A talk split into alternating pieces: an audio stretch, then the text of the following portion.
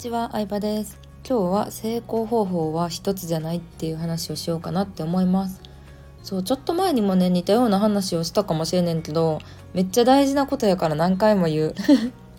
うん、富士山に登るのも、富士山ってルートが4つあるんですけど、いろんなルートがあるみたいな感じで、一つの成功法、そうん、成功の形ゴールに向かうのもいろんな手段があると思うんですよね。うん、なんか自分でコツコツ頑張って、えー、結果にたどり着く人もいれば人付き合いが得意で、えー、誰かにそこに連れてってもらうタイプの人もいれば、うん、時代の波に乗る人もいれば本当いろいろだと思うんですけどでも少し前までの私も本当に答えを探してましたね。どの方法が一番いいのかっていうなんか答え探しをずっとしててでその答えというかそのやり方見つかったこれだっていうやり方が自分に合ってればいいんですけど自分に合ってないと結構しんどいというか、うん、でもこの目標に達成するためには嫌やけど頑張ってやらなきゃいけないみたいなそうもともとビジネスとか副業を始める人って会社が嫌で始める人が多いと思うんですけどね最近。なのに会社と同じような現象になってしまってる人もたくさん見てきたんですよね。でそう。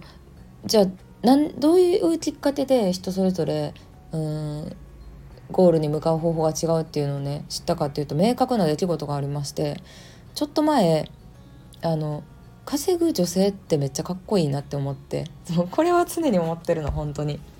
なんか自分で買うのっていいよね。買ってもらうのもすごいいいことやけどなんか自分で買うぐらいの稼ぐ可愛い人っていうのがすごい好きで。でもそうなると職業的に経営者とか水商売の方とか、まあ、結構限られてきちゃう投資家とか限られてきちゃうっていうのはあるんですけど。でだからその稼いでる人の思考を違う業界で知りたいなと思った時にキャバ嬢の方の本が結構出てたんですよ。相沢エミリちゃんとか YouTube されてすごい有名ですけどもともと「えーと、小悪魔アリハ」っていう雑誌のモデルやりながら、えー、キャバ嬢されててクリニックとかお洋服のプロデュースとかされてますけど今では、うん、相沢エミリちゃんとかエンリテさん最近有名だとエンリテさんとかあとは相沢エミリちゃんと同じところで働いている一条響さんとかいろんなキャバ嬢の方有名な方いらっしゃるんですけどみんな本出してるからなんかその成功法則が学べるんじゃないかって本読んだんですよ。でびっくりしたの。エンリケさんがもう絶対こうしないとダメって言ってたことを相沢エミリさんは全くしてなかったんですよ。で逆もあるんですけどその2人全く成功するまでの道のりが違うんですよ。2人とも遅咲きで、まあ、キャバ嬢始めてから最初の方は全然売れなくてでも頑張ってやり方変えて売れるようになったっていうのは一緒なんですけどエンリケさんはなんだろうな。あんななんか結構ちょっとだらしだらしない感じっていうかなんかちょっとさ雑な感じで親しみやすいキャラじゃないですか。でも人への気遣いは半端なくて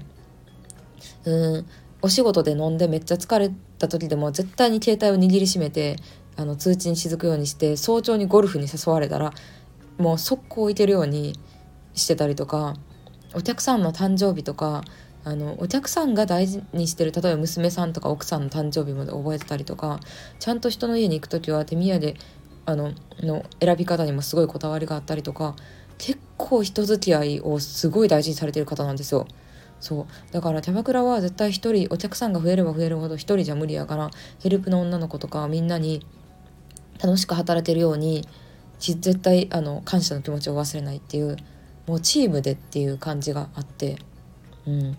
でそうすごい考えてはるんですよね本に書かれてたんですけど。うん、でなんか太客と言われるお金をすごく使ってくれるお客さんを同じ日に来させないとか結構戦略的にいろいろ考えてはるんですよ。でその一方で相沢エミリちゃんはその現役キャバ嬢として働いてた時はめちゃくちゃ売れてる時でももう結構一匹狼的なキャラやったっていうのを本にも書かれてうん、でまあ周りの人には結構嫌われてたと思うとかあの誰かと仲良くするのはなんかあんまり意味がないと思うみたいな感じで、まあ、今は社長業をされてて後輩を育てたりとか人と関わることもちゃんとやっていくみたいなタイプになったらしいんですけど全然正反対やんって思ったんですよね。でも2人ともうーんもうすごい売れてるしだからなんかビジネスの世界に当てはめても全然違うなと思う。確かに人それぞれうまくいくルートって違うなと思って。この方法じゃないとうまくいかへんみたいにやっぱりその成功法則の本とかってさなんかこう言い切るのが大事やん。読者さんの立場からしても。えじゃあどうすればいいのってなるから一つの主張を言い切るっていうのがまあ本として大事なことなんやけど。でも、